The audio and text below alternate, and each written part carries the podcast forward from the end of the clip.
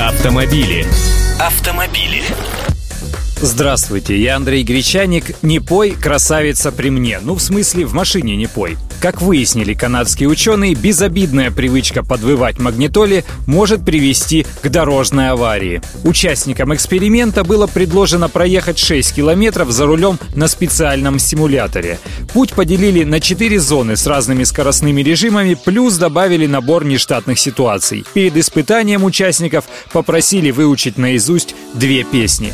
Участники теста могли ехать либо в тишине, либо с включенной магнитолой, либо подпевать проигрываемым песням. Что выяснилось в результате? Оказывается, поющие водители испытывают повышенную нагрузку на мозг, и это снижает их способность оперативно реагировать на вдруг возникающую опасность. Более того, пение за рулем может интуитивно заставить водителя ехать медленнее и даже реже перестраиваться. Связано это с тем, что мозг водителя начинает работать особым образом, когда автомобилист концентрируется только на происходящем непосредственно спереди перед машиной, а по сторонам ничего не замечает.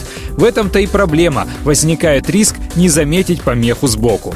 Я, признаюсь, грешен. Иногда люблю это дело, погорлопанить под музыку. Даже только тихо, иной раз вечером переключаюсь на какую-нибудь другую радиостанцию, где играет что-нибудь простенькое и легкомысленное. По-моему, это даже помогает сбросить груз после рабочего дня.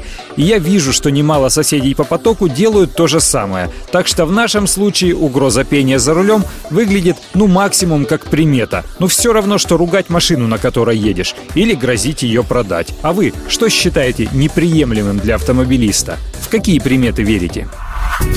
Автомобили. Автомобили.